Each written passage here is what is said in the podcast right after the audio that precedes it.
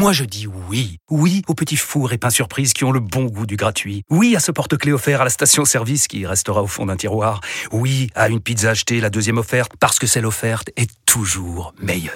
On préfère tous quand c'est gratuit. Chez Skoda, profitez de deux mois de loyer offert sur une sélection de modèles jusqu'au 31 mars. Portes ouvertes ce week-end. Deux loyers offerts après premier loyer en LLD 37 mois sur toute la gamme Skoda, Orenia et Enya Coupé, c'est accord par Volkswagen Bank. Détails sur skoda.fr. Pensez à covoiturer. Les New York City Breakers voulaient tellement que ça entre aux Jeux Olympiques qu'ils s'habillaient déjà en tenue de, en combinaison de sport. Aujourd'hui, le break qui rentre aux Jeux Olympiques, euh, on peut être fier de ça. C'est la première fois que ça se passe et c'est à Paris. Bonjour, c'est Yves Pulici le surf, l'escalade, le skate et le breaking. Toutes ces disciplines ont quelque chose en commun, ce sont des sports urbains. Et ce sont des disciplines qui ont été en plus choisies par Paris 2024 pour être olympiques cette année. Le breaking, qui fait d'ailleurs son entrée au jeu cette année, le comité olympique a voulu mettre en avant ces sports et il le présente à une exposition qui s'appelle Spot 24 au pied de la Tour Eiffel. Paris 2024 le grand défi, Yves Pulici. Le principe de, Spot 24, c'est euh, raconter les, sports à travers des spots dans la ville. Alors je suis euh, François Gautret, j'ai le rôle de commissaire d'exposition, directeur artistique pour Spot 24. Un spot, c'est un endroit où pratiquer un sport urbain. C'est un terrain de basket, c'est une rampe de skate, c'est une vague. À cette exposition Spot 24, labellisée Olympiade culturelle, on découvre l'histoire des sports urbains et leurs pratiques. Sur votre gauche, euh, en entrant, donc, vous avez un mur d'un artiste qui s'appelle Philippe Bodlock. Et en fait, c'est un réel spot qui existe dans le 11e arrondissement. Et il nous a fait une miniature. Donc c'était une manière aussi de, présenter euh, l'escalade qui est entrée aux Jeux Olympiques euh, à Buenos Aires en 2018. L'objectif de l'exposition, c'est de montrer que Paris est la capitale des sports urbains pour Corinne Ménégo, la directrice de l'Office de tourisme de Paris. La ville a toujours beaucoup raisonné sur ces sujets-là. Je pense que c'est un sujet important aujourd'hui de remettre le sport au, sein de l'urbanité de la ville. C'est un projet qui a été beaucoup porté par la ville hein, euh, et par la mandature actuelle, mais en même temps, peut-être de le réintégrer de manière un peu différente. Quand on voit les terrains de basket aujourd'hui qu'on a repeints euh, dans des couleurs assez vives, etc., c'est donner toute leur existence effectivement à ces terrains, ce qui n'était pas le cas avant. On était essayé plutôt de les cacher et de faire qu'ils ne soient pas trop visibles. Là, euh, je pense qu'on se rend compte que le sport est un moyen aussi d'expression des jeunes, un moyen de lien. Et c'est aussi une bonne manière de pouvoir les mettre en avant de manière un peu plus forte et un peu plus visible. Alors François Gautret nous fait remonter le temps pour nous présenter l'histoire de ces sports dans une autre salle, par exemple le breakdance appelé breaking au jeu. Après là, vous avez des, petites pépites, des pièces euh, collector du breaking. Vous avez donc euh, un des événements euh, qui a été produit par euh, Swatch en 84 au Roxy de New York. C'est finalement l'un des premiers battles internationaux. C'était Kessaring qui avait fait l'affiche. Et donc, à l'époque, déjà, il distribuait des médailles. Donc, on était déjà dans l'esprit des jeux. Donc, on a récupéré, retrouvé cette médaille. Et donc, on a même des montres de l'époque, voilà, des collections. Et puis, dans ces différentes terminologies, on parle de breaking, de breakdance. Qu'est-ce que c'est réellement? Le break fait partie d'une culture plus large qu'on appelle le hip-hop, euh, qui est composée elle-même de différentes disciplines le, graffiti, euh, la danse, les DJ, les rappeurs, le graphe. Et euh, donc ces différentes disciplines composent le hip-hop. Et dans le hip-hop, donc, il y a cette discipline qui est la nouvelle discipline aux Jeux Olympiques, le breaking.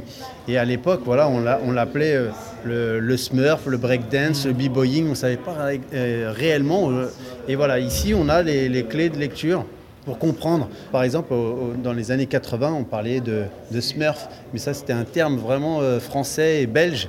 Et du coup, euh, voilà, tout le monde disait ouais, je fais du Smurf, euh, j'ai ma casquette sur le côté, je fais du moonwalk. Mais en fait, le Smurf, c'était un terme vraiment français. Pour l'occasion, bah, j'ai demandé au, dessinateur des Schtroumpfs de nous faire un, Smurfer breaker. voilà. Donc on a le fameux dessin du Schtroumpf qui, qui break. Exactement. Et en 84, du coup, les, les- les New York Ski Breakers voulaient tellement que ça entre aux Jeux Olympiques qu'ils s'habillaient déjà en tenue de, en combinaison de sport. Et voilà, ils voulaient vraiment que ça, ça entre aux Jeux Olympiques. Et là, il y a, par exemple, c'est marqué nous, les New York Ski Breakers, considérons les Jeux Olympiques comme notre avenir. Euh, 40 ans plus tard, voilà, symboliquement, on a la torche de Los Angeles 84 où euh, ils étaient prêts à défier les gymnastes, rentrer au jeu, et 40 ans plus tard, on y arrive avec Paris 2024. Quand on parle de breaking, forcément on parle de, de musique. Quand à l'époque, euh, James Brown, euh, dans ses titres de funk, avait un- une partie instrumentale qu'on appelait le break. Le breakbeat, quoi, c'était euh, la partie instrumentale où justement les danseurs s'exprimaient. Et c'est de là que les, les DJ ont commencé à mixer uniquement ce, ce break. euh, et ils en ont fait des, bah, des, des breakbeats plus longs. Et euh, ils ont élargi cette, cette plage pour pouvoir danser. Et euh, do- donc, euh, historiquement, il paraît, il y a plusieurs versions, mais que le terme breaking vient vraiment de la musique. Donc on a les vinyles, on a les platines et tout. Platine, et pas n'importe quelle platine, hein, c'est les platines de DJ Joe qui étaient utilisées sur un des spots mythiques du hip-hop euh, en France, c'est le terrain vague de la chapelle. Donc là, ça, ces platines-là, c'était les platines qu'utilisaient DJ Joe et Dynasty au terrain vague de la chapelle dans le milieu des années 80. On voyait à l'époque, ça se passait vraiment sur un terrain vague. Ils amenaient leur groupe électrogène. Euh, 40 ans plus tard, quoi, quasiment, euh, bah, on se rend compte que c'est partout. C'est dans la culture, dans la mode, dans le social, dans l'action euh, sportive, culturelle. On a des vélos aussi, des BMX. Ouais, alors, le BMX qui a été aussi popularisé euh, par le film E.T. Ouais, donc euh, là on a des photos aussi Ah du, ouais. du tournage euh.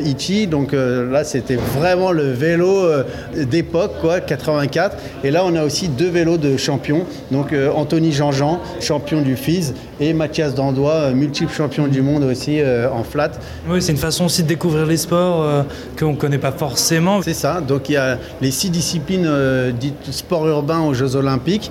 Et quand on passe dans la deuxième partie de l'exposition, on va y découvrir aussi tout cet univers finalement plus large avec euh, d'autres disciplines qui ne sont pas forcément aux Jeux Olympiques, comme euh, le double dutch, le freestyle football, le freestyle, le freeslide, le, plein de disciplines comme ça euh, qui montrent vraiment cet univers des sports urbains. Le breaking, le skate, c'est aussi une mentalité, c'est pas que un sport.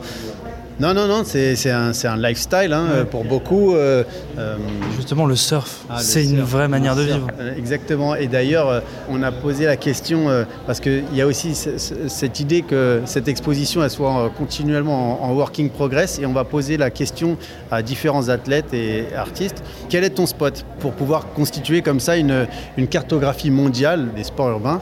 Euh, on a posé euh, la question à quelques surfeurs et ce qui était intéressant, eux, et pour euh, le spot, c'est pas un spot euh, Physique. Ouais, c'est la mer quoi. C'est c'est nous euh, notre spot c'est l'eau quoi. C'est la c'est mer. les vagues, en C'est les vagues. Et ils n'ont pas euh, un endroit en particulier, mais c'est les, les océans quoi. vraiment. Donc là, vous exposez des planches. On a trois planches qui ont été réalisées par des artistes polynésiens avec un petit peu de sable de Tahiti, hein, parce qu'il nous, il nous en fallait. Et, et à côté, voilà, vous avez des planches de surf de, de champions et championnes, notamment euh, Kelly Slater, euh, 11 fois champion du monde, hein, et euh, Caroline Mark. Du coup, euh, on a des, planches de champions et de championnes.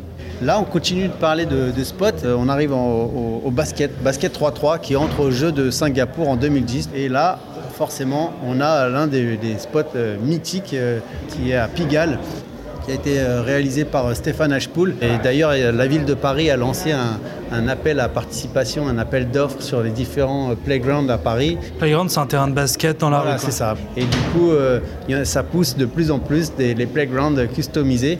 Et donc, euh, celui-là, là, particulièrement, bah, c'est euh, un des, des- des premiers playgrounds customisés. Et du coup, là, il y a un artiste qui s'appelle Le Diamantaire avec Trajectoire Studio qui nous a créé une ambiance de grillage euh, miroir avec un, un panier Paris, c'est une ville de culture urbaine.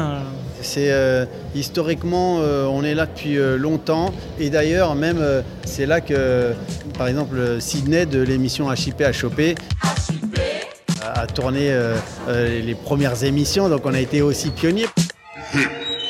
Parce que, par exemple, euh, Sydney et en France, on a réalisé euh, la première émission de hip-hop au monde. Même les Américains, chez qui euh, c'est né, bah, ils n'avaient pas d'émission.